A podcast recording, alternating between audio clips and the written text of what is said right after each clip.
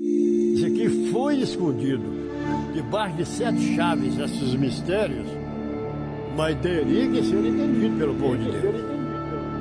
Eu me farei, então, saber as nações quem sou eu. Se você quer entender Deus, então você tem que entender os mistérios de Deus.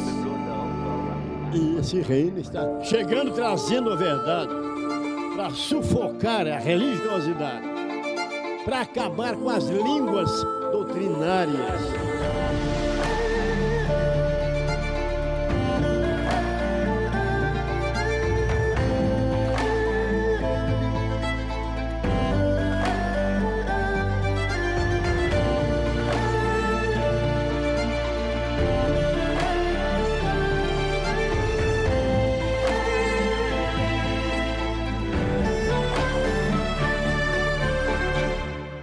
Palavra que a gente crê, a palavra que a gente prega, colidindo com o resto da crença desse povo, é, para nós é, não tem valor nenhum que possa pagar.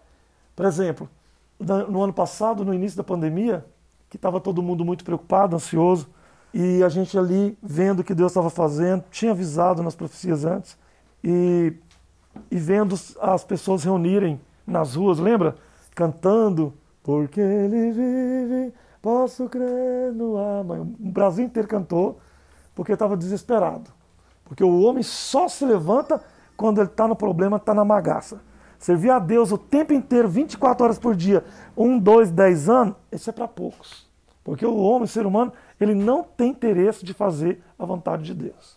E porque ele não tem interesse de fazer a vontade de Deus, e Deus precisa que as coisas aconteçam, então a única forma dele chamar atenção né, é passando por essas turbulências, como ele está fazendo com o mundo, sobretudo com o Brasil. E aí eu lembro que as pessoas estavam ajoelhadas nas ruas orando, lembra? Nas cidades, o povo fazendo, as igrejas fazendo aqueles movimentos, orando com a mão para cima, repreendendo, algumas vezes até repreendendo, que, como se aquilo fosse um espírito do, do demônio, né? Pastores em cima dos altares pregando que o diabo estava querendo parar a igreja, que não era para ter lockdown nas igrejas, porque aquilo era o diabo querendo calar a voz da igreja, e tanta aberração e tanta coisa. E aí eu vendo tudo aquilo e, falando, e fazendo aquele dia nacional da oração para acabar com a pandemia, e logo em seguida piorando. Você começou a perceber que as pessoas, elas, a, a pessoa religiosa, ela acredita numa coisa, ela pode ver aquilo tudo desabar, que ela continua acreditando. É igual os judeus. Jesus entrou, ressuscitou morto lá, curou o paralítico, pregou como ninguém, ah, fez, arregaçou Israel, Jerusalém, mas não, não quero. Nós não queremos porque não é igual a gente quer. Né? Não é um fariseu, não é um saduceu, não é da elite, não é do clero, não está no templo e está aí querendo inovar, está querendo restaurar. Então, povo de Deus, Deus, ele, quando ele manda uma pandemia dessa, ele não manda uma pandemia dessa para as pessoas boas. Eu sei que a gente fica ansioso, que a gente tem medo, a gente também confia em Deus, mas nós temos a nossa preocupação. Graças a Deus, porque nós não somos então que arrogantes, orgulhosos. Quem tem temor a Deus, tem preocupação e faz vigilância de uma situação como essa, são pessoas que têm temor a Deus e são pessoas que serão guardadas. Porque aquelas que não têm medo, que critica, que acha que tudo isso é invenção, como não vou nem falar que você já sabe tudo, tudo que rolou aí esses dois anos aí, um ano e meio, um ano. Então, é, logo a gente percebe que essa pandemia ela veio para ajudar, para ajudar o próprio povo a saber, a conhecer quem é o povo. Para eu conhecer quem são as pessoas. Para você conhecer quem são as pessoas. Por exemplo, numa, num dia como esse, numa noite como ontem, festa de 3 mil pessoas, o povo não está nem aí, está morrendo todo mundo, 2 mil pessoas, 1.800 pessoas, e o povo não está nem aí. Então, é, era necessário vir alguma coisa que pudesse julgar porque Deus ele não faz nada sem mostrar para a humanidade quem, que, porque, quem são essas pessoas. O, o que, que essas pessoas querem? Elas querem que acaba logo, vai, vai todo mundo trabalhar. Tudo bem que o lockdown aí tem essas, a, a, os dois pensamentos aí, né? O, a parte econômica luta contra a parte da saúde, que é uma coisa que dá para entender por um lado, mas não funcionou. Ficou pior. Quando tudo acabou, ficou pior. Então, a gente percebe que as pessoas elas não estão preparadas para poder viver sem luxúria, sem vaidade, sem poder, sem fama, sem dinheiro, sem promoção. A empresa está lá, estava ganhando, a empresa estava faturando lá 500 mil por mês, mas agora está faturando só 100 mil. Aí o cara está lá descontente porque ele está ganhando 100 mil. Aí Deus está com os olhos desse tamanho lá em cima dele. Ah, é? Você está querendo que a empresa fique aberta porque você não pode perder aí 30%, 40% do seu ganho? E o outro que lá que perdeu tudo, que está com fome.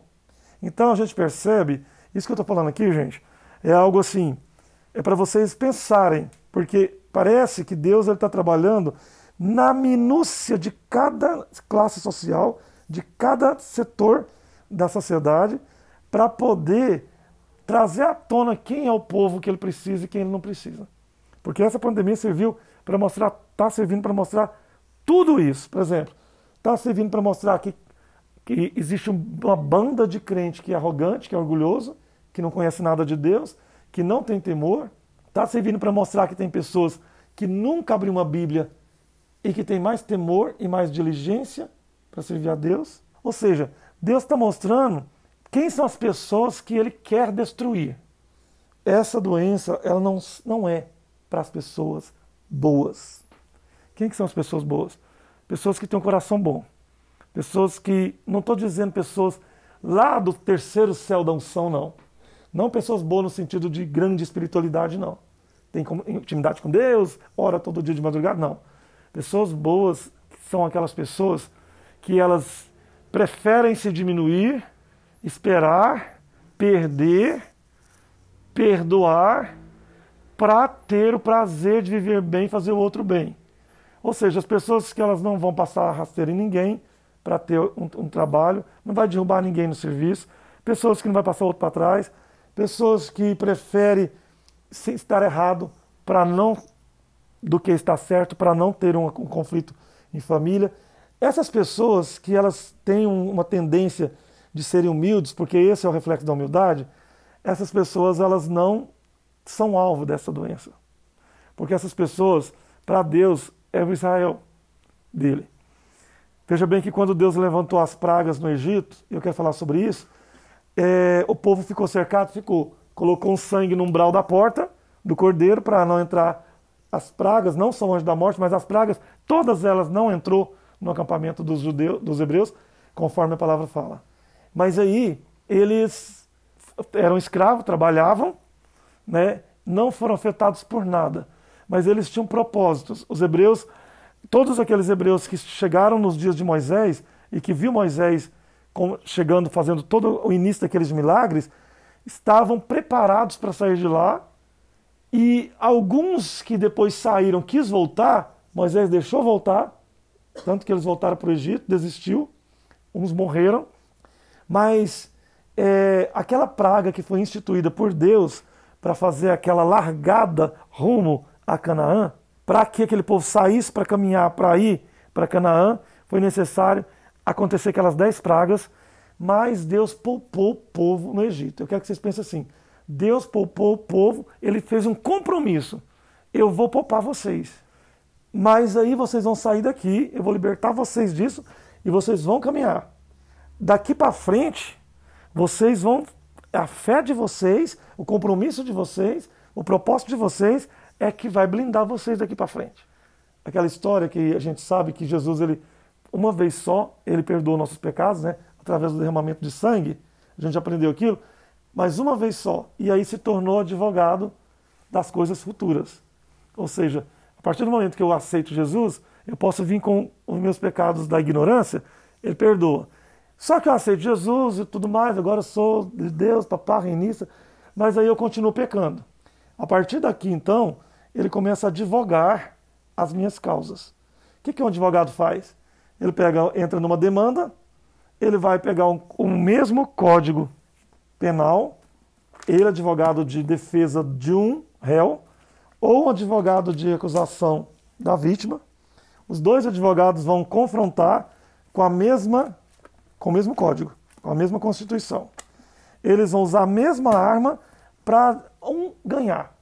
E o juiz, diante dessa arma, vai dar causa ganha ou perdida, claro, vai condenar ou absolver é, diante da batalha de dois advogados. Então, quando Jesus ele vem e ele fala que a partir desse momento que nós nos tornamos povo dele e caminhamos, ele vai advogar e vai começar, bom, no parágrafo 22, inciso 3, aqui fala assim: Não, porque se vós obedecer a vossos pais, às vossas mães, prolongarão os dias. Aí ele vai anotar, falar: Bom, isso aqui, isso aqui fez, está certo, isso aqui não. Aí vem aqui é, não furtarás, bababá, bababá, não, porque levantar contra seu irmão. Aí ele vai usar, Jesus ele vai começar a usar todo o código como advogado para tentar diante de Deus, do juiz, nos absolver. Isso todo dia, toda semana, todo mês. Não é um julgamento final, é uma coisa diária. Não, errou, errou. Mas só que assim, está acertando mais do que o que está errando. O que, que um advogado faz? ele tenta pegar os pontos fortes que condenam o outro. Estou falando isso aqui para vocês, nós estamos no assunto da pandemia. Então, quando Jesus ele começa a advogar e ele pega esse código, entre aspas, né, que é a Constituição, ele começa a fazer o balanço, porque a justiça ela é dois pratos, né? É o peso da verdade e o da, e, e o da inverdade. A justiça, como a gente sempre falou, ela é o lado correto e o lado errado no equilíbrio. Ela é o bem e o mal, porque ela precisa ser uma, balança para entender o que, que é e o que, que não é. E, e dessa forma, a gente passa a ser blindado. Então, é, por exemplo, a gente está vendo que nós estamos diante de um processo que a gente tem medo de falar qual é o foco dessa doença, dessa praga, vamos chamar de praga. Qual é o foco dela? Por que, que ela está aqui nesse momento? nessa chegada do reino de Deus. Às vezes é doloroso para a gente pensar assim: nossa, mas eu, eu tenho muito temor, eu, eu não posso falar isso, eu tenho medo de falar. Mas eu tenho uma Bíblia para poder me amparar e dizer que a Bíblia fala que tudo o que acontece, paulatinamente, dentro da nossa jornada, é, de bom ou de mal, é segundo as nossas escolhas. Falando numa visão geral da, do, do mundo, a escolha que o mundo fez foi essa Deus falou: eu vou parar, vou tirar vocês do lazer, do trabalho, vou descontrolar todos os projetos, vou mudar os sonhos, vou mudar a, o psicológico, eu vou mudar as, a, as igrejas, eu vou fazer, eu vou mudar tudo. Eu vou tentar fazer um jeito, não vou matar vocês de uma vez, porque se Deus quisesse matar o povo tudo agora, ele não, ele não, não consentia que esse pessoal conseguisse fazer essas, essas vacinas. Ou seja, isso que vai que está trazendo conforto para nós, é de uma certa forma um escape de Deus também. Assim como ele faz a ferida, ele também a liga. Muita gente pensa, não quer tomar vacina, tem, um, tem, um, tem, tem todo um processo de gente que não quer tomar vacina porque tem medo de morrer. Ora, se essa vacina está sendo e já é comprovada como o único elemento, o único tratamento, o único remédio para acabar com isso um dia, então quem tiver a ignorância de não tomar está suscetível a ser é levado um dia por, por, pela mazela dessa doença.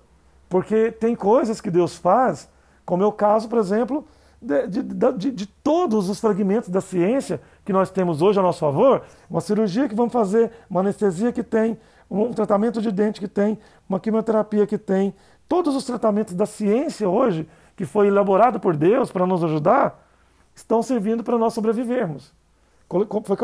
Foi, constituído por Deus para nós sobrevivermos. Só que nós estamos falando de um juízo final.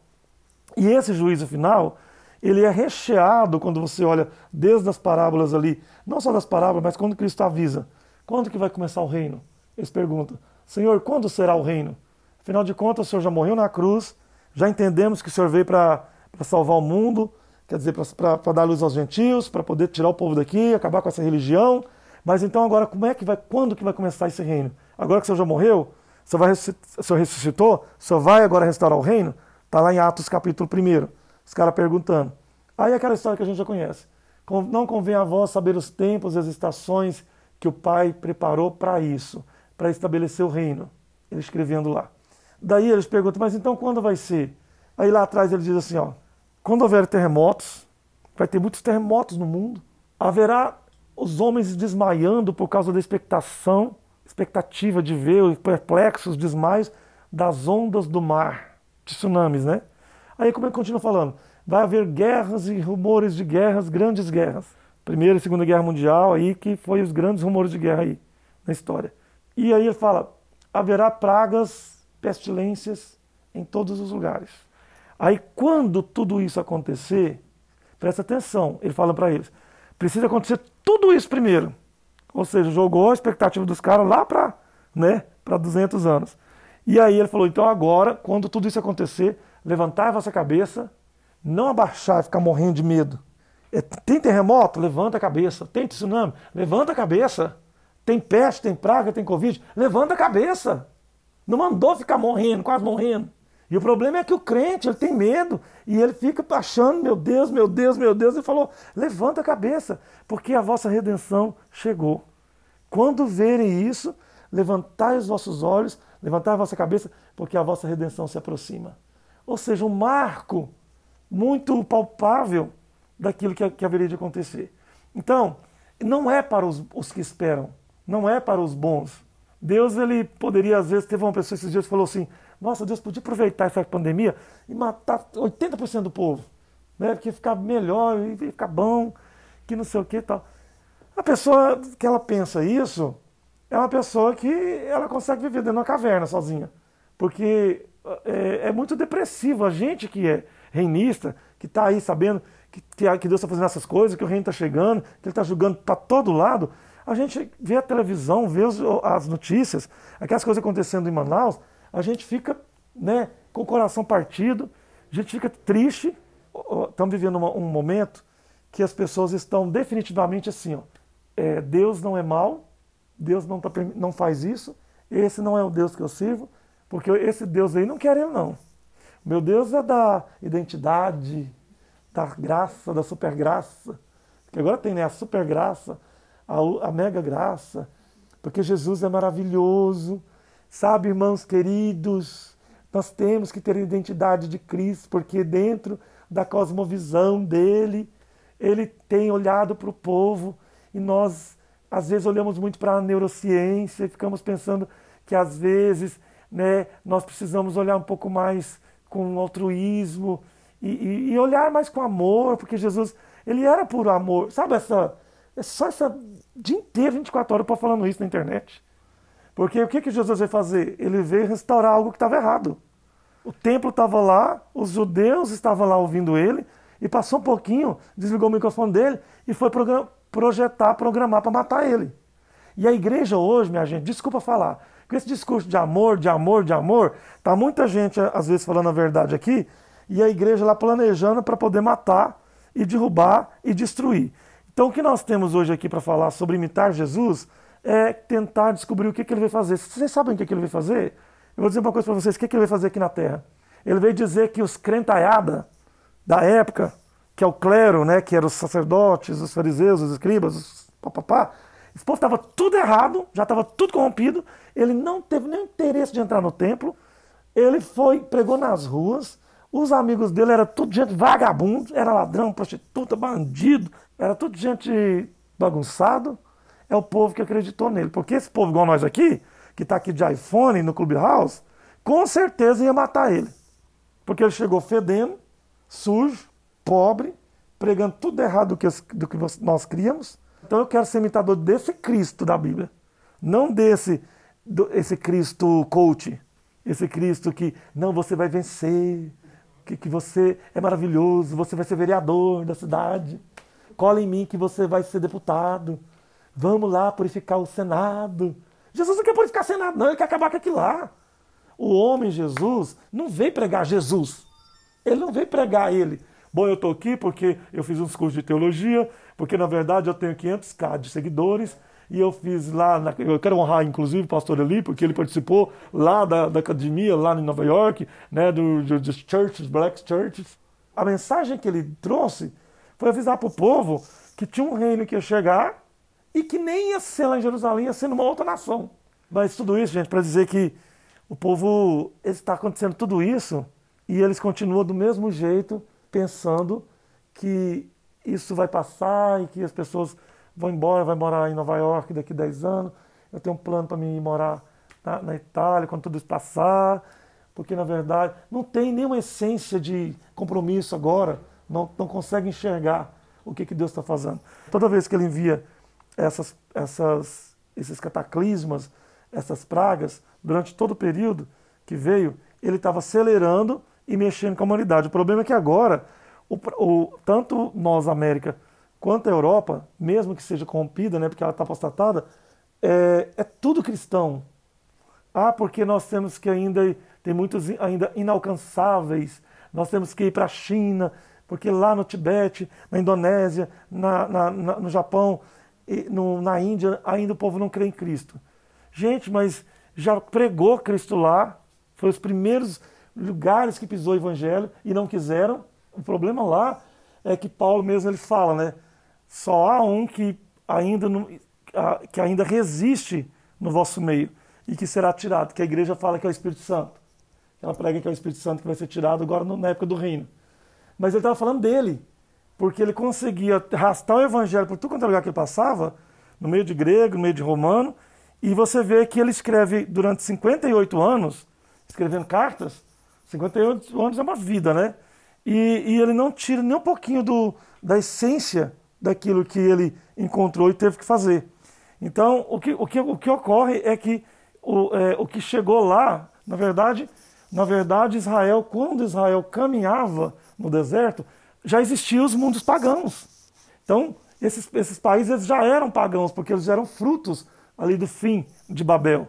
Né? Então, é, todo esse povo, eles nem aceitaram também, mesmo que se Jesus tivesse ido pregar lá, eles não aceitaram cristianismo nem pela boca de Cristo, porque o próprio judeu não aceitou. Né? Porque esse povo que eles vêm, uh, o que eu percebo, e que a gente percebeu, e Deus já falou isso muito, o povo que tinha vontade da verdade, tinha sede da verdade, mas se sentia errado, né, pecador, ou tipo assim, ah, quem sou eu para estar tá no meio disso? Nossa, eu não tenho a mínima capacidade de, de ser, é, é, sei lá, crente, cristão, servo de Deus. Essas pessoas são as pessoas que o evangelho chega e fica. Agora, pessoas, o problema é que lá naquela época, como a gente estava falando, aqueles países, eles não só não aceitaram na época, porque como os outros aceitou? Como é que o evangelho chegou até aqui?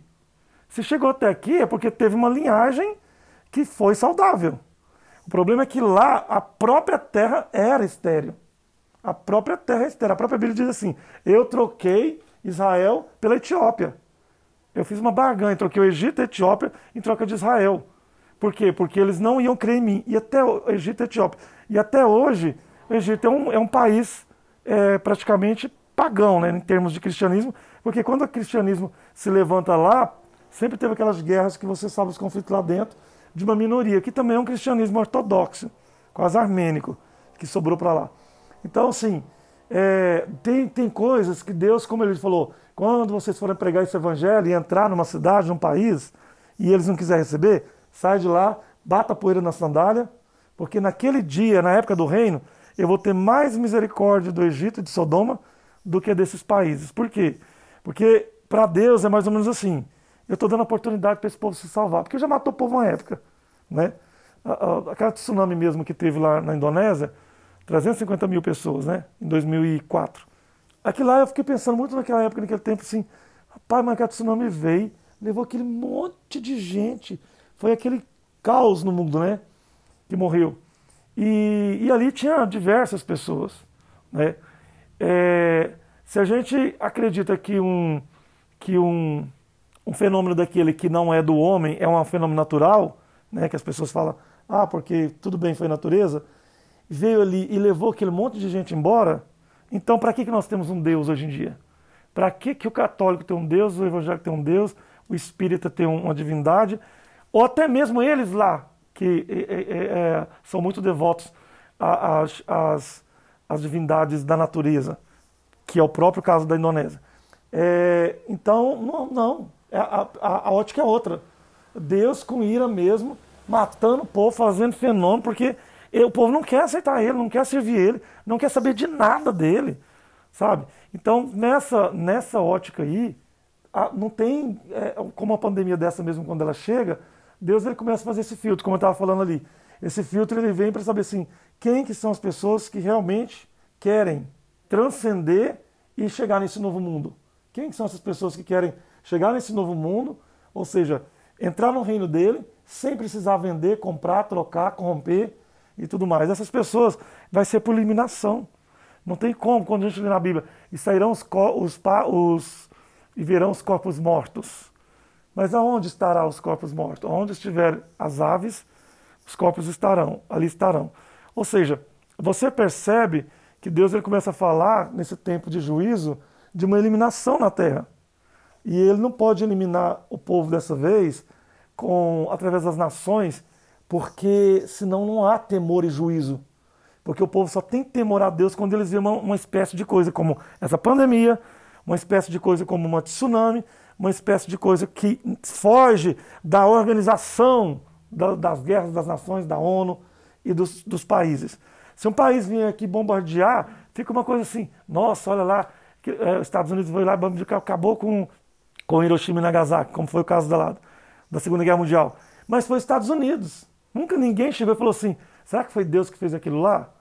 Agora, essas pestes, esses fenômenos, é o recado que ele dá para chamar atenção para o povo, para que o povo se levante para falar, para orar, porque ninguém vai orar né, quando está acontecendo, por exemplo, as Torres Gêmeas lá, caiu. Eu não vi ninguém chamando o povo dos Estados Unidos para ir orar para as ruas, para clamar, para quebrantar, e ninguém lugar nenhum.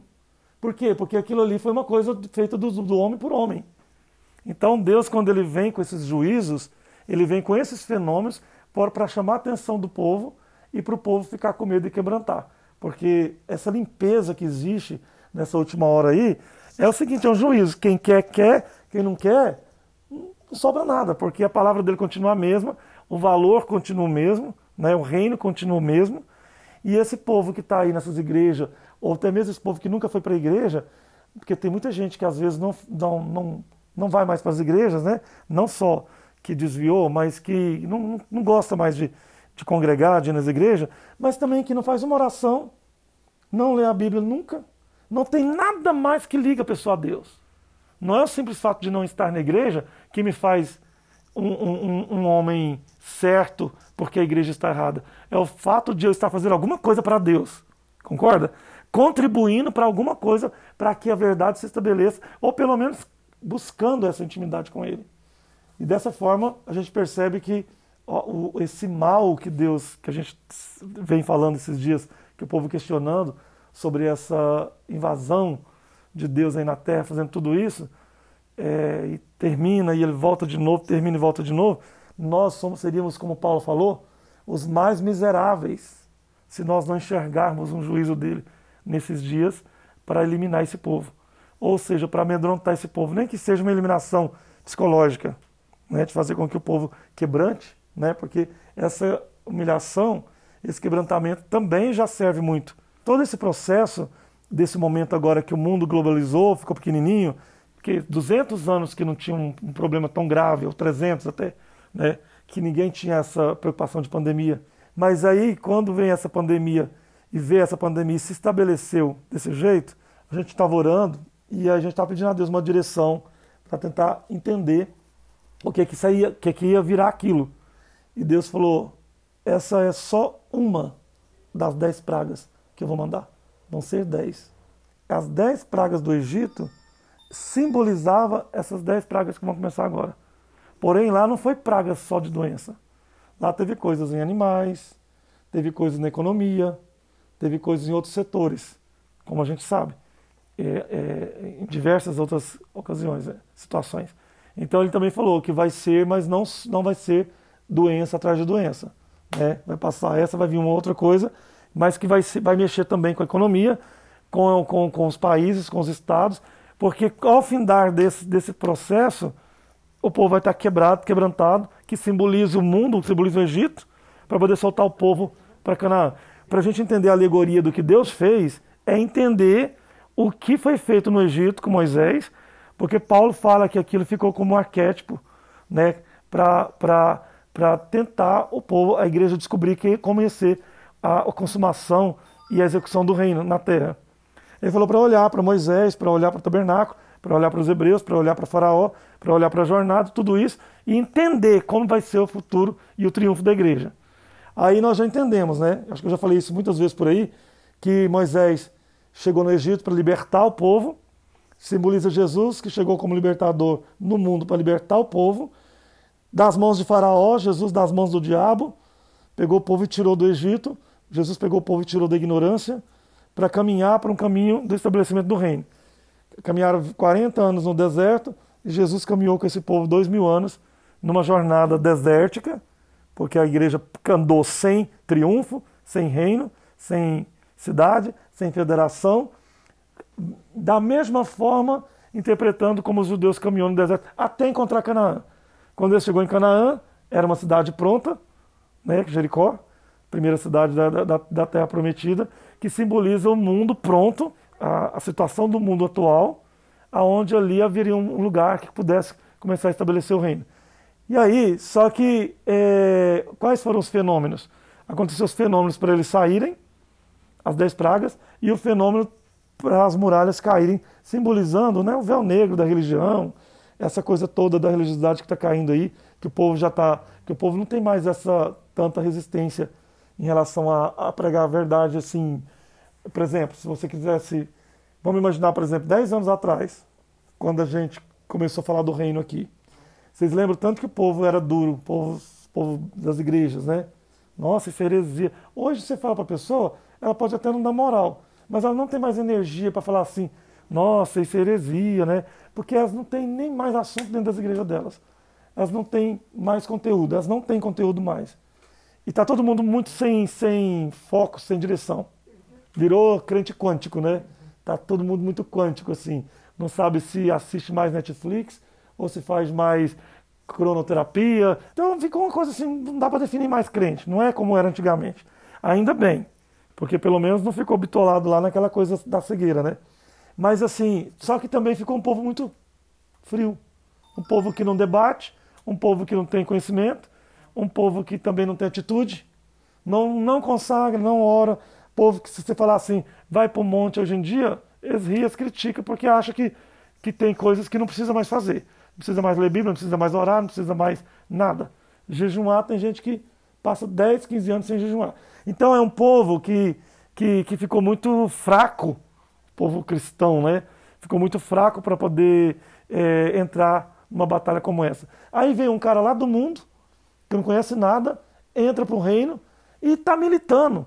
Eu acho que o, a identidade do cristão ficou tão maçante, mas tão sem sentido, que eles não servem nem para dar fruto, para dar opinião para nada.